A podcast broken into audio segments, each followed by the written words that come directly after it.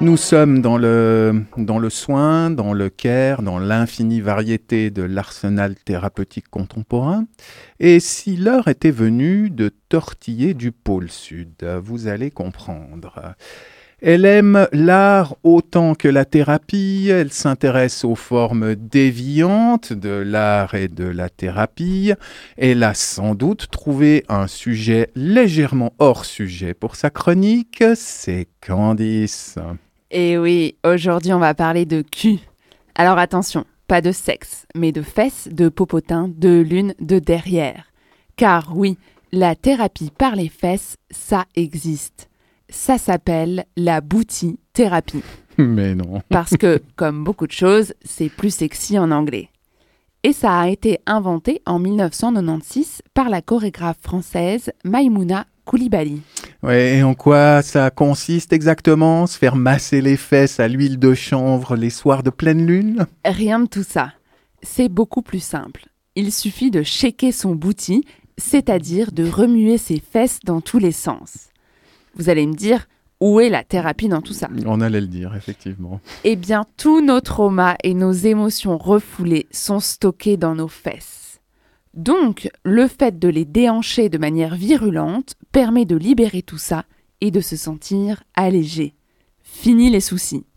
C'est donc bien une thérapie par le corps, la danse, le mouvement, la libération et la grande tendance du moment, le lâcher-prise. Et concrètement, comment on fait? On s'inscrit à un cours ou un stage de boutithérapie pour apprendre les bases. C'est souvent dans un studio de danse ou une salle de sport avec de la musique qui envoie et une prof au taquet. Mais pas trop quand même.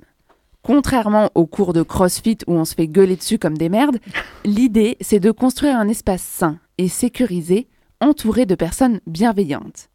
C'est dans ces cours qu'on ressent la force du collectif. L'énergie véhiculée par toutes ces fesses qui bougent en simultané permet déjà de se sentir moins bête que seul chez soi devant la glace et de trouver du pouvoir grâce au groupe pour mieux s'affranchir personnellement. En mode thérapie collective C'est mieux de faire ça à plusieurs et c'est encore mieux de le faire dans l'espace public. Comme le dit Maimouna, oui, on peut ouvrir les jambes et shaker dans la rue. C'est là où la boutithérapie devient une démarche politique. Remettre le corps des femmes dans la ville. Ça passe par des flash mobs de boutithérapie. On sort la grosse sono, les shorts en lycra et on booty shake à 250 en plein Paris. Souvent lors de rassemblements dédiés aux violences sexuelles et sexistes.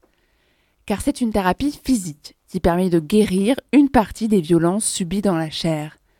Agression, viol, excision, en se réappropriant son corps pour en faire un outil d'émancipation et non plus un lieu de honte. Mais d'où ça vient, cette pratique? Elle s'inspire des danses afro-urbaines et plus particulièrement du mapuka, une danse de Côte d'Ivoire qui invoque la déesse de la fertilité. Donc c'est pas juste un effet de mode, il y a une vraie réflexion derrière qui permet de retrouver sa puissance naturelle.